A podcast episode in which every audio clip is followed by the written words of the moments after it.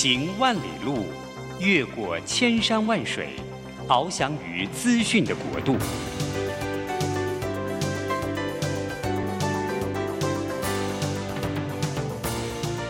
以全方位的视野，飞向更高更远的目标。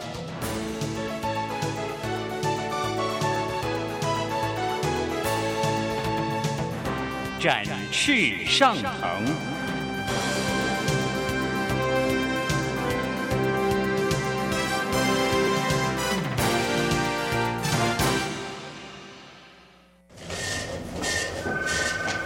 这工作不是我的专业。我之前没有做过啊，奇怪了耶，事情都已经那么多，都做不完了，老板还啰里啰嗦的交代一大堆。职场轻松学，透过职场达人的真实故事以及深入职场的剖析，在轻松对话当中解答您的工作疑虑，排除您的工作障碍。职场不能说、不敢说的，在这里一次让您轻松学。欢迎收听张敏敏制作主持的《职场轻松学》。桃园 FM 一零四点三 GoGo Radio，台北 FM 九零点九佳音广播电台，这里是佳音乐联播网。亲爱的听众朋友，您好，欢迎来到我们的职场轻松学，我是张敏敏。嘿，职场轻松学呢，我们会邀请各行各业的达人，然后让您听听看他的专业，还有他的达人世界。希望透过这样的窥见，可以从里面呢学习到他的专业的技能、他的想法，当然还有他的成功关键要素。那有时候呢，我们的集数也会邀请一些来宾来谈一谈现在职场的新趋势。所以希望能够在职场的轻松谈里面，能够让您够有所学习。好了，今天的主题呢，我觉得会跟每一个人都很有关系哦。呃，最主要是我最近呢，在因为是二零二三年年初嘛，所以开始呢，有些趋势性的报道就开始映入我的眼帘，然后呢，引起我的注意哦。根据《经理人月刊》的报道，台湾现在职场上，他说呢，最缺乏的就是人才，然后这个人才呢，直指所谓的就是技术人才。其实呢，台湾的教育在技职部分呢，一直缺乏很关注哈，尤其是呢五专还有高职，在教育部等的资源的投入底下，我认为啦，我自己侧面观察，认为是比较缺乏的。事实上，根据二零二三年一月六号联合报的报道里面呢，他特别提到了哦，纵然台湾大学再度蝉联了企业最爱的大学冠军，可接下来呢，企业最爱的大学排行榜就包括了台湾科技大学、阳明交通大学、清华大学，你看这些。学校呢，它都是在技术层面是比较吃重的哦，所以这也表示呢，其实台湾在发展有关于技术的特色，还有技术的含金含量，事实上应该是未来支撑台湾发展很重要的一个角色吧。而今天这个特别来宾呢，这个我认识他的时候哦，我第一个我被他的浑厚的声音所吸引了，再加上明明老师个人非常喜欢国语讲的字正腔圆的人。哦，所以当我听到他的声音的时候，哇，我的耳朵就整个竖起来。接着呢，他就聊聊他的工作，诶，他是技术层面出身的，然后他的技术也跟我们日常息息相关。所以今天我特别。拜托他，然后请到呢我们的执行长来到了我们的录音间，跟他谈，跟我们谈一谈他如何去从他的技术人员的身份，慢慢的呢能够贡献自己的专才。现在呢在带了一群的技术团队，甚至把自己的力量延伸到学校里面去，希望能够引发更多的种子，而带领更多我们的孩子往技术层面去丰富自己。好，所以今天我们非常荣幸的邀请到了凯蒂兴业有限公司技术执行长。于茂龙先生，Hello，执行长你好。呃，各位哎，那制那个制作人，那还有我们所有的听众，大家好。好，那个执行长，你可以叫我那个 Annie 就好了哈。好，好，这个我们有两面之缘了。是，执行长，您可不可以谈一下你自己，还有您的凯蒂兴业好吗？好、呃，大家好。那我今年是六十二岁。那我从二十八岁的时候就开始创业。那到现在有三四年，那大家知道，就是说在空调市场里面的时候，就是说以前常听的就是创新机，好冰水机。那我在三十几年前的时候，就是从事的就是在一个贩售在分离式，在早期的时候，大家三十几年前对这些东西比较陌生，因为一般上会用到这些系统来讲的时候，都是常年在国外的一些商人会比较多。哦，OK，所以执行长，你的意思是你早期的专业技术是在冷气？对。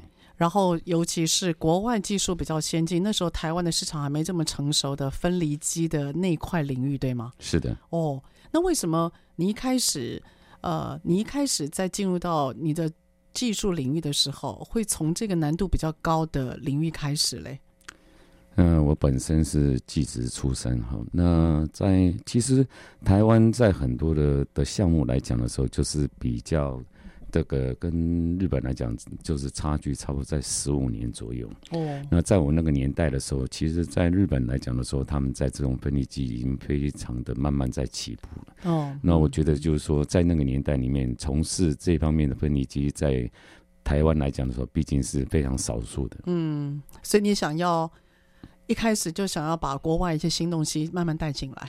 对，我觉得说任何东西你一定要走在前端的部分，就是说你的在市场上的占有率会比较高。嗯，对。嗯，那那呃，执行长，我请问一下，那您在刚开始在学校，您说你是技职出技职的出身嘛？啊，那您是念什么？您的本科呢？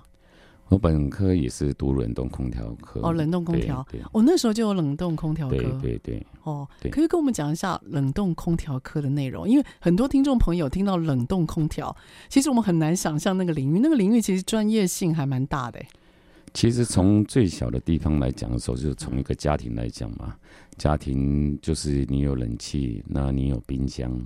那冰箱就是你的冷藏跟冷冻。那因为在冷冻的东西来讲的时候，在一般住家就是在一般的零下十八度，可是它还有很多属于商业式的，那比如食品类、肉品类，他们需要一些低温或极低温。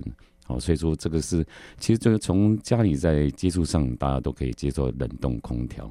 哦，只是说空调它只是说改变家里一个温度跟湿度，对，让你一个舒适感这样子。哦，OK，所以冷冻空调其实涉及两个领域，一个是冷冻，一个是空调。对，那冷冻的话，还有一般家庭用跟商业用，对不对？对的。哦，OK，所以那如果说在冷冻空调科系里面呢、啊，它会哪些专业科目要学呢？其实冷冻空调里面的时候，其实像我自己小朋友都是三位都是读冷冻冷冻空调。对，那来讲，因为术有专攻，就是说，其实它这个领域来讲的时候，是一个非常那个高深的一个学问。嗯嗯。那不是像国外，就国外其实他要在从事这方面，他一定要专业的证照，而且在这个专业领域也是要非常专业。啊，他不像台湾，台湾。那个水电行什么都做，连冷气也做，所以说这个是这个领域是一个会牵扯到，因为我我们常会听到就是说啊，空调舒适的空调，可是还有一些那个商业用的哦，比如说纺织厂、哦药品厂，还有在一些那个那个我们所有的那个在。山西方面，它一些产能的部分，它需要一些控制非常精准的一个温度。哦，它的条件比较严格，对，对不对？是的。嗯，那因此啊，有关于这所谓冷冻跟空调，它今天不是只是说我们自己家里知道的哦，我们今天可能需要冷气，今天可能只是需要一个很简单的内容而已。它可能还有包括管线，包括环境的控制，包括一些符合商业高标的标准嘛，对不对？是的，因为它要牵扯到规划跟设计。嗯，就要说比较简单的是一个家庭，可是你把它想一想，它一个办公大楼，好一个饭店，好一个百货公司，或所有的都是需要非常精准的去规划跟设计，哦、嗯，所以说不可能就是一个凭空的，就是可以，它可以就可以把这个一个大楼的空调。把它把它施工完成，就把它塞进去就对了。对对对对。OK，那请问一下，就在你的专业当中啊，冷冻空调，如果说今天假设是一个商业大楼，那你需要从零就开始跟这些，比如说建筑或相关的人士要一起合作吗？哦，需要，因为它还需要套图，因为。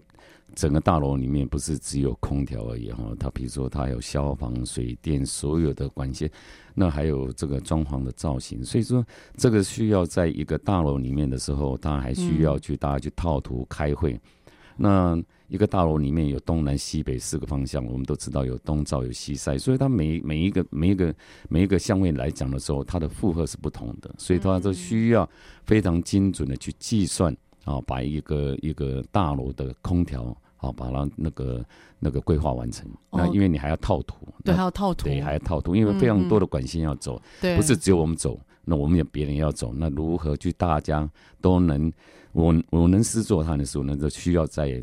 电脑上面，大图面上面做一个精准的一个套图的部分。OK，所以那执行长，您自您在你自己在学校像这样专业领域啊，跟你后来自己独当一面，然后成立了凯蒂，你你这样中间有哪些是你自学？就是你从学校毕业之后，一直要自己慢慢练功，哪些是你在职场上面的训练？就你你后来自己有学，特别有被市场要求的有哪些？其实他他。空调它其实它的领域是非常广，很广哈。对，嗯、那其实学校在教的东西，因为其实，在我们那个年代来讲的时候，能，因为我今年六十二岁了，在那个年代能读到大学的，可能只有。三十 percent 的一一个学生，对，那个比较少数，对，比较少数。所以我们在那个年代里面呢，就是在一个高职读完的时候，就是说，你就是要走往技术类走，技术类，因为你也只能认命，因为在那个年代的时候，大家的生活不是很优渥，辛苦了，非常辛苦的年代里面，嗯嗯，那你什么东西就是要从农技学，因为。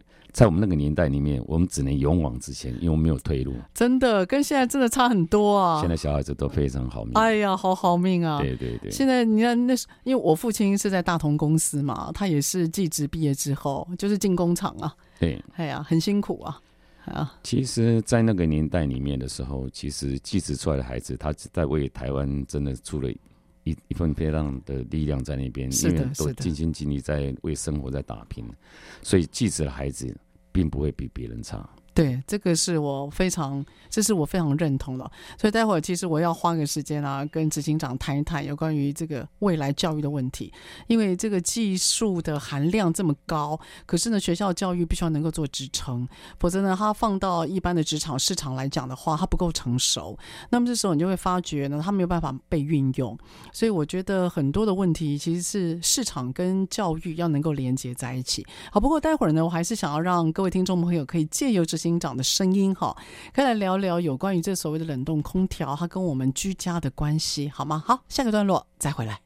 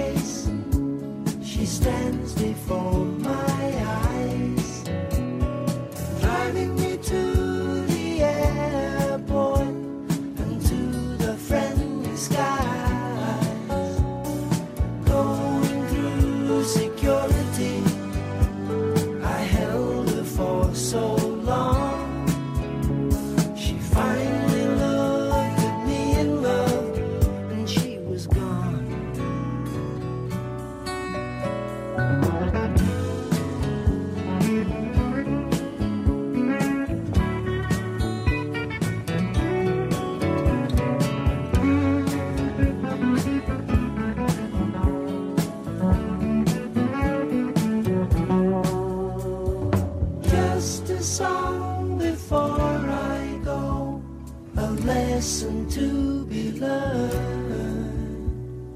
Traveling twice the speed of sound it's easy to get burn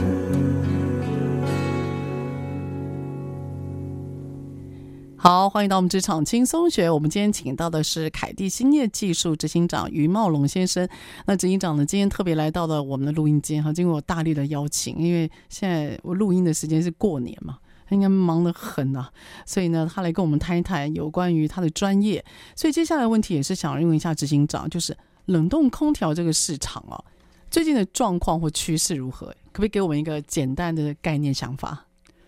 呃，冷冻空调跟人都是非常息息相关的。对，你把它想，一个小朋友从出生的时候产到他伸出来头先出来，他接触到什么东西？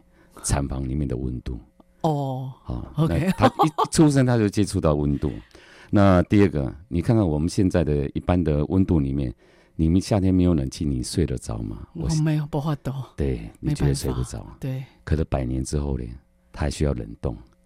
哦、呃，我们要把它冰存，所以你要把它想，人的一辈子里面，尤其在我们台湾那个热带、亚热带这个地方，嗯，你说没有冷冻空调，你真的是受不了，真的受不了。那你说你你他他跟我们是不是非常息息相关？对，每天都是息息，就是跟我们生活在一起哈。我们是跟这个环境、空间、温度还有那个是在一起的。对，那你把它想想。你像我们台湾在这边亚热带的地方，你把它想想，在欧洲一个热浪一来，死、嗯、死了几万人，没错。你把它看它的经纬度，嗯，它在那个经纬度可以热到四十几度。好，你记不记得在三年前的时候，在东京，他们到晚上的时候，你看新闻报道，晚上东京热到四十度。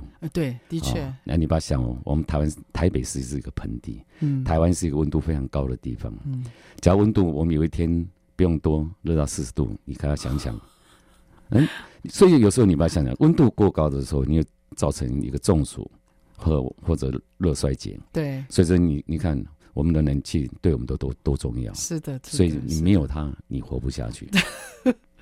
真的是活不下去，光热到睡不着这种事情就很常发生了哈。所以所以说你把它想嘛。你把它想说你在我们来不要讲外面太太广广阔，你把它想你这家里面有什么东西坏掉需要马上修理的哦，好像只有冷气，冷气好，对，你电你灯泡坏你可以自己换吗？可以啊，啊，很多的油漆你可以自己刷吗？哎、呃，可以。你冷气你会自己修吗？我没办法。是的，所以说你看你多需要我们哦，真的哇，所以执行长你这样讲，感觉这可是一个出路啊。啊，所以说，你说他未来趋势怎么样？嗯，人的生活只会往上走。对了，哦，过得越来越精致，越来越舒适，不可能往下走。对，好，你说在这个年代，像在我们这个以前生活在五零年代里面，拿个电风扇就过了一个晚上。对，你现在拿十个电风扇，你还是睡不着，因为太热了，太热了。哦，一方面温室效应哈，对，所以真的非常需要这样创造一个我们适宜居住的环境。对，哦。所以说，在这个环境里面的时候，就是说，呃，我们需要它来改善我们的舒适的生活。对，对，所以这个市场可期啊。那学校里面的教育，或者是学校里面所的毕业生，有符合这个市场要的人数吗？你觉得呢？所以现在就很尴尬。现在的小孩子就是说，因为在家里过得太优渥的生活，嗯、那现在的父母都想说啊，以前我那么辛苦，我不要让我的小孩子过得那么辛苦的生活。可是他未来是要面对一个现实的生活。市场了，对。可是现在非常尴尬，就是说，现在很多的冷冻空调科的学生，他毕业了，他没有他没有从事冷冻空调这方面，他的专业。对，他有的可能就啊怕辛苦，他就转科了。对，那反而来从事这方面的，反而不是本科的学生。好、哦，对。可是可是辛苦是在哪个地方特别辛苦？其实只要小朋友就是说没有冷气可以吹，哦，那个都是叫辛苦，因为在技术类来讲，你一定会流 流汗嘛。对对对，对在环，所以他会碰到那种要焊接吗？都要。会不会碰到焊接？其实我这样讲好了，哦，空调这个行业来讲的时候，我们在的时候就代表他没有冷气；我们走的时候，他在吹冷气，我们离开了。你的出现就是没有冷气，对。那我们的离开的时候就是就是有冷气，有有舒适的温度，对。光是没有冷气这件事情，有些人他就受不了了。其实，在技术类来讲的时候，其实他的薪资是一年比一年更高。薪资吗？薪资哦，这是一个供需问题。对，哦，就是说你现在目前的一个好的一个技术者来讲的时候，就要有有公司来讲的时候，叫以月薪来讲，哦，年薪百万就是平常。年薪百万是平常，对对对，这大概毕业之后可以有年薪百万。他其实我这样讲好了，他一定要本身的要到达一个技术的门槛，对，好，不是学生一出来他就要就有那么高的薪水，没有那么好康啊。对对对对，哦、所以有时候你把它想，以现在假如我们把平均月薪来讲，一个月九万多块来讲的时候，可是你把它想想，他五年后可能十几万。哦，等等我一下，你是说如果技术已经过了那个门槛？月薪可以到九万，平均呢、啊？对，平均，而且是。经常我们听错九万，那是因为我公司，别人不是这样子。哇，对 哇！现在很多听众朋友应该非常羡慕，然后他照休，对，照常休。对我们一我们一样周休日，哦，那见红休，对，见红就休哈。哇，这个突然间喘不太气来，因此。那总要经过你的技术门槛嘛？那你的技术门槛，你怎么知道他有没有过那个门槛？你哪在？其实哈，就是牵扯到一个好的团队。呃，我公司的团队来讲的时候，第一个，我们常的，我是常在跟公司的同仁在在讲一个事情，我们不是工人，嗯，嗯嗯，我们是技术者，技术者。可是技术者，你要把你自己本身的门面要做好。你要是，我们公司是不能吃槟榔的。哦，也不能上班时间喝含有酒精类的东西，哦，那个一定是马上开除，马上开除，对，因为纪律的问题，对，这是一个纪律。所以其实来讲的时候，一个好的团队来讲的时候，是从一开始就要培养。所以我们这个这条路已经走了快三十年，所以它类似有一点，类似有一点点的像学长学弟这样子。哦，okay，新进人员让他的之前的学长来带他，来带，好，他所以他是一代带一代。所以说，一一个一个不是只有施工品质。你每一个人的对事情的谨慎的态度，嗯，哦，还有你的谈吐，还有你的整个外表。假如说你把想想，今天要是我们这个团队里面的时候，那吃了满满嘴的槟榔渣，其实会让觉得说，哎，你这个团队好的的感觉上不是观感会不好哈、哦。那我们是在全台湾里面最早、嗯、最早，我们二十几年前就开始穿制服，因为我。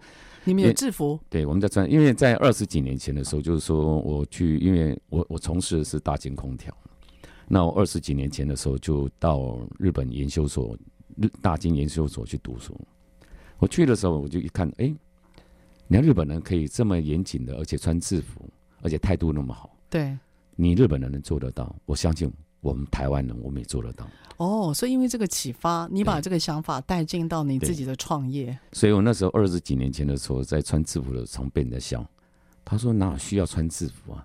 穿制服，因为你不要想讲制服，我们在做的时候，它是一批布。”一做可能就几百套，成本很高了。高，他一次可能要花五十万去做那些制服，嗯，而且每个尺寸都要有。是是。那可是我们在看的东西，只是一个团队的形象，而不是在钱的上面。嗯。所以以前在笑我最大声的，后后来我们那些朋友，他们现在都是穿制服。全台湾发现，以前都没有人穿制服，现在大家都在穿。OK，那执行长，我看到你那个制服在网络上面，我看了一下，你那个制服是白色，欸，哎。呃，它有一点偏向于，它不是白色。它有偏向，有点偏，有点类似，有点灰的浅灰色。哦，浅灰色。对对对，就是它，就是因为制服一定会脏嘛。对。所以我看到其实还还蛮明亮的感觉啦。所以你有刻意吗？想要创造一个精神？其实这是一个刻意的。为什么？就是说，常常很多人就是说，你做工程类衣服容易脏。对。一定会穿什么深灰的啦，黑色的。可我觉得穿起来很没有精神的感觉。对。我宁可就让他们一段时间把那衣服。就换掉，不要哇！这成本也是很高啊。可是一个团队的形象，好、嗯，嗯，那个那个价值绝对是在的。对对对，让我会让人看起来就非常有精神的感觉。对，这是我看您的官网，我第一个感觉哇，一字排开，然后很有那个纪律跟活力。因为我们公司的所有的发的东西，只有内裤不发而已，所以全身都发了。其实能照顾你都照顾到。呃，应该是要我我我常讲，你在从事一个服务业里面的时候，你要站在消费者的消费者的一个立场去想东西。你不要想，因为我们公司每个人发的袜子都是竹炭防臭袜，那你跟他想，你要是你满走满脚那种臭脚丫的味道去到人家家里，你觉得客人是不是觉得很不舒服？对，我们会在意。对，所以说你要站在消费者的立场去想东西，也不是站在自己的立场想东西。哦，所以这些上你连袜子也都发，因为你觉得这个小细节，因为对观感是很重要的。对，所以我们客人说，哦，我们连鞋子都同意的时候，一看这是自己团队。哇，真的就像你讲，除了那个比较贴身的以外，你大概你能照顾都照顾了哈。嗯、呃，这就你能看得到一个 A 型金牛座到底有多龟毛。这个金牛座座男。也创造了一个很大的事业哦，所以现在你的员工人数有几人啊？我们连所有内部将近二十个人，二十个人哦，一个不小的团队。我们想增加，可是扩充不了，因为少子化的关系。少子化的关系，哦，这个真的是我们有关于技术方面市场很多我们企业主的痛了哈。好，下一段也许聊一聊，那到底我们怎么样把这个知识给挖深？还有呢，我也希望能够让大家透过执行长的嘴，你可以感受一下。呃，这些辛苦的技术职人员们，他们的一天的生活，哈，待会回来。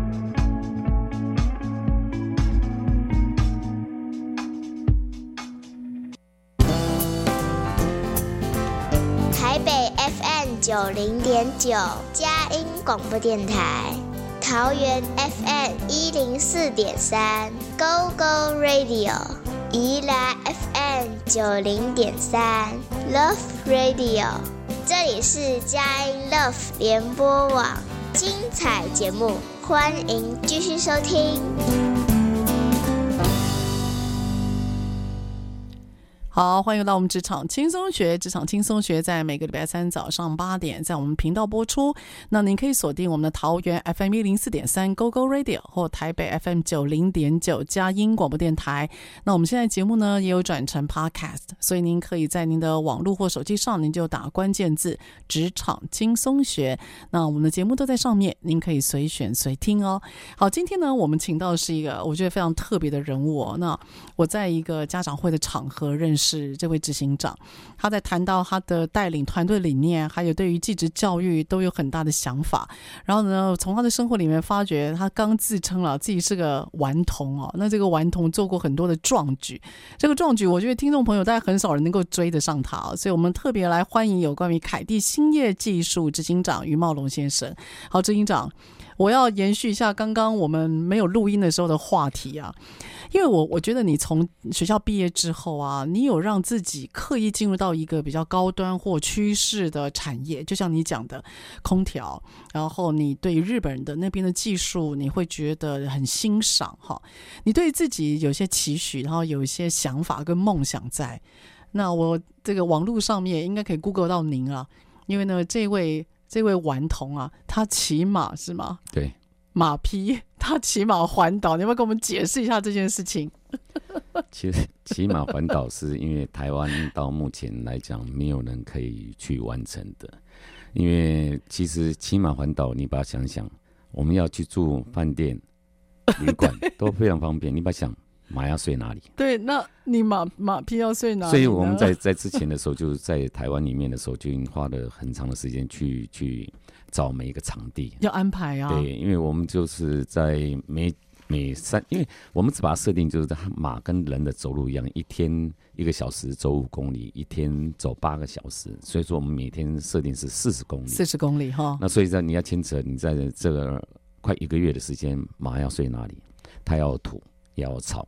棵草又不能有喷药，你喷药它隔天就死掉了。哦，对对，对，所以还蛮要求的。对，而且他走在路上的时候，他其实他需要，因为我们总共是三个人一起去走走路环岛哈，那总共那个跟一个一个兽那个那个兽医哦，那我们一个刘先生哦，那我们还有一个音乐老师，一个美女哦，一个林老师，我们一起在走台湾二十八天。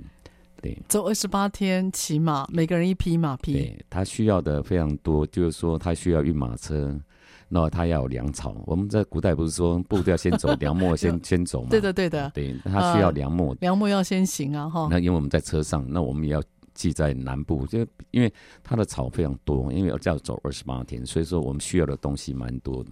那包括也有需要马要要要用的，他。那个穿的鞋子是胶鞋，那是从美国空运来的。马要穿胶鞋？对对对。哦，等一下，马不是只有马蹄就好了吗？哎、呃，马蹄它是那金属的，我们就是说，因为你的它那个金属的铁，它没办法走一千多公里。哦，对对对对对，那个摩擦太大。对对，所以我们走到我到呃那个哪里脏化的时候，其实我们就已经把哎、啊，好像到南部的时候，我们就把它换成我们从美国订回来的胶鞋。胶鞋对是的。哇，这是一个很大的工哎，不只要安排人，还要安排马匹，而且一次三个。对，然后马还有特别的装备。对，为什么想要做这件疯狂的事情呢？嗯，每个人哈都会有一个理想，像骑脚踏车的人，他也想去环岛。你说一天南北双塔，可是马要环岛，它是一个非常大的工程，它需要很多的那个。我刚刚讲，我们要有车辆的运马车，对对，所以说这个二十八天来讲的时候，其实也超过我们的想象，因为从每天五点半起床到晚上睡觉，有可能你十点，你不要想早上起来我们要要喂马、刷马、弄马、骑马，OK，那真的，我觉得你是专门挑战那些不可能跟难的事情啊，对，你有这个特色啊，所以我走到垦丁的时候，我想说我真的走了一半。我回到我走到新北市的界牌的时候，我真的眼泪快流下来。我说：“我老婆，我快回来了。”对，哦，不过这多拖哎，你这样是哈？哎，听说你不说这一拖还不止台湾，你还能？我觉得你真是疯了。这台湾大概只有你这样做。然后执行长，你还你还骑呃开车？啊，骑摩托车？哦，骑摩托车。从大陆去横渡大陆，对吧？你自己报告一下，你从哪里骑到哪里？我就跟大陆的摩友，跟台湾几个车也，就是我们在苏州租车，那我们一路走的丝路，走丝路，用摩托车走丝路，对，走丝路，我们一路走到那个，我出了西安，西安以后的时候，兰州出去了以后，真的到塞外的时候，真的觉得哦。我们以前读的书，嗯，经过黄土高原。以前读书，什么叫黄土高原？我们也不懂，没有概念啊，没有概念。可是经过，我有概念了。感动吗？对，那我们一般上走，一到甘肃的时候，一般上会走戈壁大沙漠，可是我们觉得那太无聊了，我们就上街走青海，我们走青海，那再绕路哎，真是绕路啊，我们绕到高原去，高原去的时候再下切回来到甘肃。那走到那个敦煌，那一路到吐鲁那个那个乌鲁木齐，乌鲁木齐，可是乌鲁木齐还不是我们骑到哈萨克的边界叫霍果斯哦，okay、那骑到那边是已经六千多公里了，六千多，对对对，这样几天有印象吗？哎，已经骑了十几天了，十几天了。那后来我们看到地图的时候，哎，有一个那拉提大草原的伊犁，哦，我们有太。我觉得那边风景的大草原让我们很向往，所以我们又从那边一直骑，又骑到吐鲁番去了，总共骑了八千公里。那请问你是你后来你怎你骑回来吗？没有，我们一路还是我们要骑到没有，我们骑到那个乌鲁木齐，因为我们要把车子运回苏州。哦，从哦从乌鲁木齐把车子摩托车运回苏州，然后你们是飞回苏州的。对对对，我们飞回 东北掉。对，对 回程再有一趟应该是疯掉了。没有，人生只能奔一次，不能再第二次，那太远了。这在几年前的事情啊？那三年前，就疫情前。对啊，骑马是骑马环岛是两年前。疫情中间，对，哇，你这两三年，虽然您说您六十二岁，但我必须说啊，如果今天你不要先讲你的年纪，你做这些事啊，可以说是年轻人做的傻事嘛。哎，所以说我骑到塞外的时候，每个人看我，我安全帽脱下来是个白发，哦、很多的大陆的当地人都过来，吓一跳。哎、您真是厉害啊，老先生。你的这些热情还有疯狂举动，会影响到你的员工吗？其实，在做事业来讲，不管做任何事情，就是说，其实我是一个，我刚刚讲过，我是一个 A 型金牛座，我对任何东西都是很执着。人生的的舞台里面，你要扮演什么，就是要把它扮演最好。在我的事业里面，我一定要做到最好的东西。为什么？因为技术要走在人家前面。观念要走在前面，嗯，那很多人说你的员工薪水那么好，其实我常讲句话，老板少赚一点，你的员工就多领一点。其实这个是一个在这个年代里面是一个共享的年代，因为其实我觉得说一个人才你要得留留得住他，第一个他一定要有非常优渥的好的薪水，对，好的福利，嗯，因为他你每天只让他三餐温饱。你说你的人才留得住吗？是哇，所以我觉得这个观念很大胆、很新，而且很棒。现在技术人才是很多企业主的痛，他都说他留不住人，留不住人。可是事实上，他的留人的动作又是过于保守，然后一切都是照制度来。所以我就觉得那个留人的动作跟他真正想，就他想做跟他的动作出来，其实是有很大的落差的。是的。所以您觉得那个薪水本身是一个培养人才或留住人才很重要的关键？这是关键。嗯，因为其实有时候你不要想，我们其实有时候我们把自己想想，很多的老板他想要赚最多。嗯。那你你跟可以跟你的一起打拼的伙伴能给他什么？嗯。哦，我们以前常讲着，皇帝不才二名。你要留住人才，一定要让他过一个非常好的薪水，好的那有我的生活以外的时候，那还有他休闲的，就是休假的品质也要顾到。所以我们是周休日，对。哎，什么叫休假的品质？就他休假的时候绝对不会扣他吗？啊，不会，我们不会。可是如果有紧急的事情呢？其实因为我们我们公司，因为我们呃假日那个在那个夏天的时候，我们礼拜六会有轮值。哦，轮值。客人总要叫休嘛。对，尖峰所以他们他们都会去累积假期。好，他们有可能就累积一个假期，他可能去日本玩个十天或半个月再回来。对，哇，所以你的员工大概平均几岁呢？平均来讲，我们还算蛮年轻的。嗯，对，我们平均年龄应该差不多在三十岁左右。哇，那相当年轻啊，相当年轻。哦，对其实年轻人来讲的时候，你今天新进人员，你要让他一个对等一个好的薪水。哦，所以说，其实我现在觉得比较遗憾的时候，有时候我在在开车在等红绿灯的时候，我看到很多的送餐的年轻人，嗯，我真的会让他们担心，因为你每天在路上走，那说马路如虎口，对，危险哦。对，你今天没有错，你可以很自由，你可以送餐，可是你能送到几岁？嗯，你要出了一次意外，你可能你这这辈子就报报销掉了。所以说，我觉得一个技术类的，在一个未来里面的时候，它一定是非常好的薪水。嗯，好的福利的一一一个未来，他不必去为那些三餐或基本需求担心，还要另外做什么，对不对？其实我有时候我曾经碰过一些某个行业的年轻人，我看他们就每天闲闲的。我说那个同学，那你这样一你你是你是什么毕业的？他说大学生。我说你这样一天你能一个月有多少薪水？他说拼一点有三万出头。嗯哼。那我说你这样够吗？他说够啊。他说家里有的吃有的住，这是一个变相的一个啃老。嗯哦，住不用钱吗？是啊，吃饭你总要买菜吧？对啊，这都是因为成本，他没有算进去，对，他没有算进去。嗯，可是我最最替他们担心，他们未来他们老了有一天的时候，他拿什么养老？是是，所以我觉得这是一个社会结构的问题啊。那你希望能够尽你的所能，然后尽量照顾，也把优秀的人才留在身边，或者是让他生根，专心做他本业的事情就对了。对，其实哈，就像我跟我的小孩子，我三我三个小朋友就是一个男生，两个女生，他们三个都读冷冻空调科。哦，都是读您的本科系啊。很多人说女生读冷冻科，你是在教她扛冷气吗？各位各位观众，你把我刚我们不是有谈过吗？一个大楼要经过规划设计，对，女生非常适适合的。那你今天我跟我小朋友在聊的时候，就是说你未来。辈子里面的时候，你要从事什么东西？嗯，你是要让人家随便就可以取代掉的吗？嗯，还是你有专业技术是没有人可以取代你的？对，无法被取代，其实很关键哈。所以我们现在看到很多年轻的专业很松，对，然后及时性，然后他的。它的热度过了就会没有了，这是我们现在也比较伤脑筋。所以我自己这几年了，因为我小孩也是念技职嘛，呃，我觉得对于技职教育的生根，那个技术的层面，一定是台湾未来一定要特别去加强的。是的。好，所以下个段落，我想特别让那个执行长跟我们谈一谈，他给我们一个画面哦。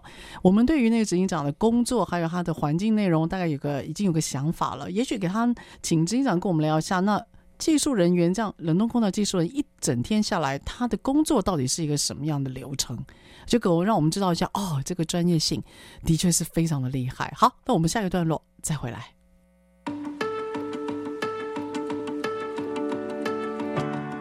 I wanna climb, I wanna dive into the deep. I wanna run, I wanna fly, but doing it with you. Finding the love, building it up like a cathedral. I wanna see the rest of the world the same way that you do. I wanna be the home that you leave and you return to. I wanna stay here in your arms as long as I can do.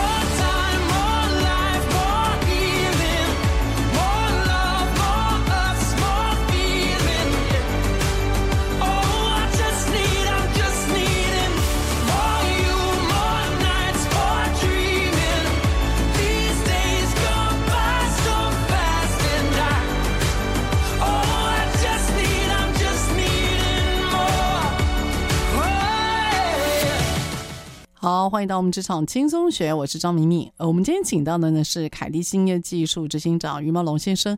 那个执行长他提到，他从事这个冷冻空调的这个产业大概已经三十年了哈。那从他一开始从学校毕业，他就专心致志在希望能够有最先进的技术，还有呢就是最先进的一些想法。他自己也带领团队，而且照顾团队不遗虑。他对于现在台湾的技职教育很有自己的想法。那我想呢，在我们谈到人才生根这部分。份之前想跟执行长聊一下，就是啊，您可不可以给我们一个画面，就是冷冻空调技术人员他的一天大概是怎么样？其实，在我们刚刚有在在讲这个整个大楼的这个施作前，一定是在图面做规划。嗯哼。那其实施施工人员他在现场的时候，就是无无外乎就是第一个进去，还是要跟所有的工种做一个大家一个讨论。套图的部分，好，那大家管线要如何走？那无非嘛，就他一定要配管，配管哈，对，配管吊机是。其实他他的做的东西，只是说都一样，只是在每一个地方去的时候，所施工的工法不大一样。嗯，其实他的。那个其实最主要是还是在一个它的技术力上面，比如说维修上面的一个能力。维修，对，嗯嗯。所以包括像跟工总讨论，然后套图，然后包括一些例如配管啦，然后调机等等，还有维修哦，一起看。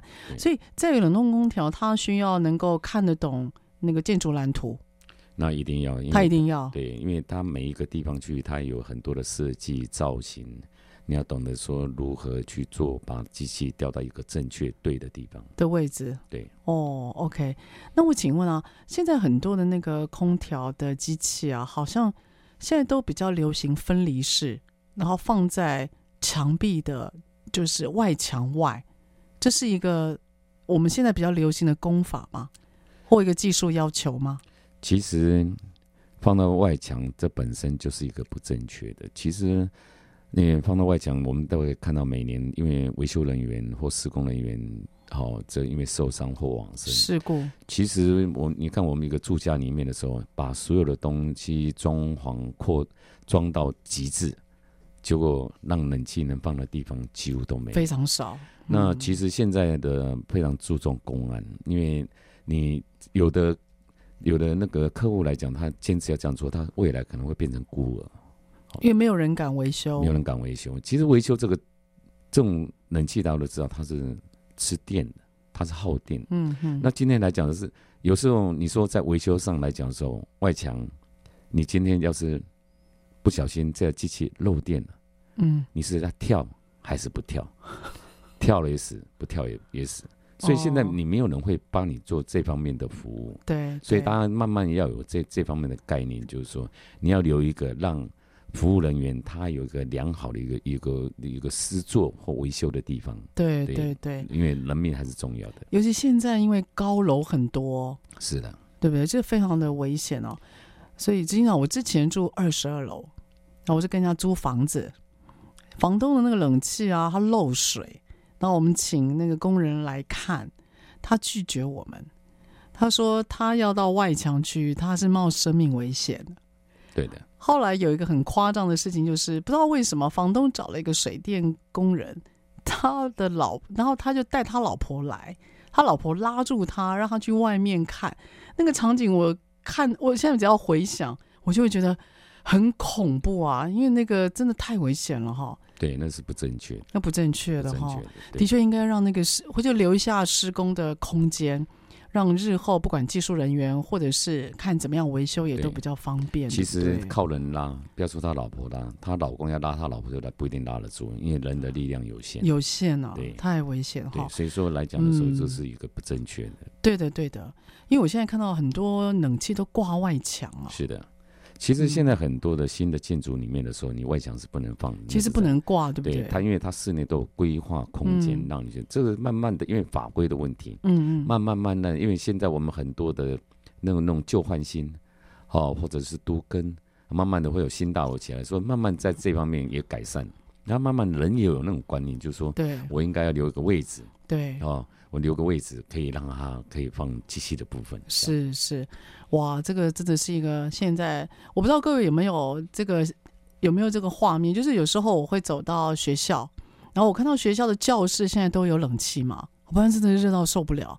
然后学校那个冷气啊，因为可能是后来外挂的，所以它都放在那个外墙上，所以你看到那个学校的墙壁都是一格一格一。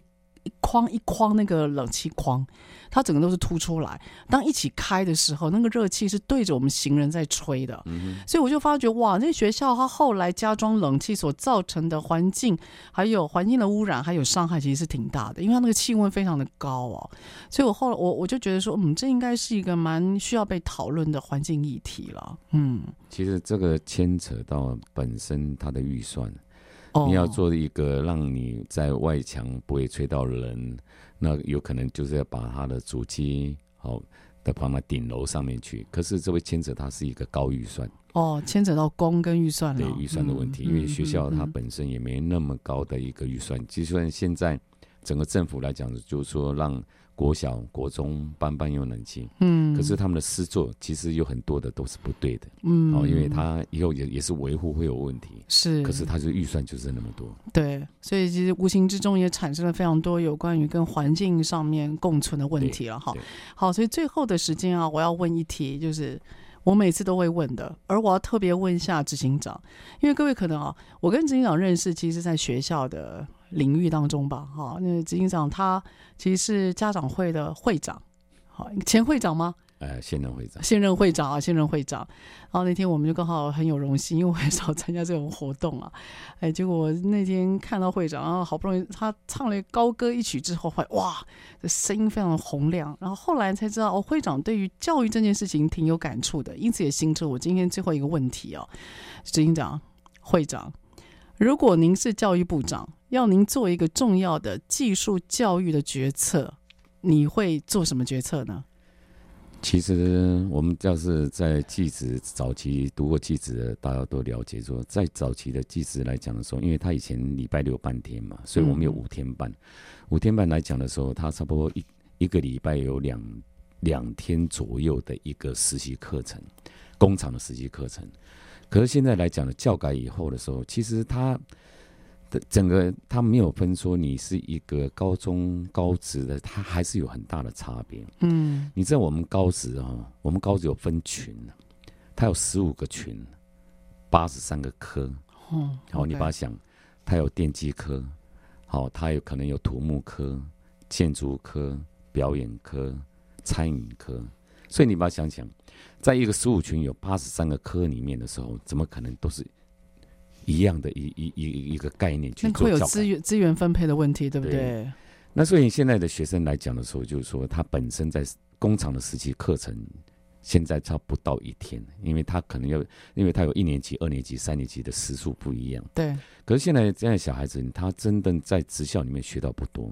我们都知道，到要读职校。就是他想学一技之长，对，对对，就像德国来讲，他们从小学都已经开始在分流了。是哦，那那台湾来讲的时候，就是说现在变得有一点偏向，就升学，嗯，技术的连技术技职都在要求升学，对，对不对？那他技技术没有真的学到，有很多的学生他就是因为他不喜欢读书，那他从事来学一下。我们常讲有一技之长，对，哦，有一技之长。可是现在你来职校里面的时候，你没有读书，没有真的读好，因为一般的高中跟高职不一样，虽然都一样有因数理化，嗯，可高中他们是加宽、加深、加广，可高职的学生他没有学到那么多，因为会来读职校就是要技术类要并重，对，可是他学技术也没学到，书没有读读到，嗯。那我们都知道，从在教改前的时候，就是说，一般的高中生往一般大学走，高职生往科大走。科大。可是教改以后的时候，他一个一个一个，他中间打通了一个联络道，很多很会读书、很会考试的小小朋友，他们到科大来了。他们到科大来了以后的时候，很多的国立科大都被他们占走了。对对。一般的高职的学生，他占不到好的国立科大。哦。所以说，你把它想想，所以我们这还是呼吁。呼吁政府、教育部，嗯，希望在技职里面的时候，一定要让他们在工厂实习课，真的要把它扎实，让他好好学。技术扎实哈。我想技术扎实应该也是未来我觉得非常重要的一个课题啦。所以根据我了解，那呃执行长在担任学校的会长哈，目前南港嘛，南港好，南港高工哦，一个非常棒的学校。那呃执行长用自己的资源让学校的孩子来这边，就是呃。让学校孩子可以做实习，好，那提供一些硬体或者是说相关的一些设备，好，让他们可以真正的实战实用，真的很令人感动啊！因为我在我们的科里面的时候，其实我是用了十一年，慢慢的一步一步的，慢慢的去捐赠，到现在有几百万的设备在那边。哇！那其实我们也让它整个都整个电脑化。嗯哼。其实我们是希望有好的设备。嗯。因为你要跟整个社会能接轨。对，其实台湾的技职学校的设备都是非常老旧的。嗯，嗯嗯，我觉得政府应该正视到这一块，是因为你有好的设备，那像我们有好的设备的时候，我们有引进好厂商的业师进进来，也可以把老师跟学生的技术层面。更往上提升，这是我们去希望去做到的地方。嗯，好，那也希望就是说政府也能正视这一块。对，哇，很棒的呼吁，尤其是您一路走来，所以呢，希望借由今天的访谈呢，能够让各位对于技职教育，然后它在后面衍生的那个技术含金量，以及其实它的发展远超乎我们以前的想象哦。其实它虽然辛苦工作了，可是它是一个真的能够让自己技术能够扎根，而且也可以让自己的前途长长久久。其实是一个蛮稳定的行业了哈。好，那我们今天非常开心，请到了我们凯蒂兴业技术执行长余茂龙先生来跟我们谈谈这个话题。那我们下个礼拜三，我们空中再会喽，拜拜，谢谢大家。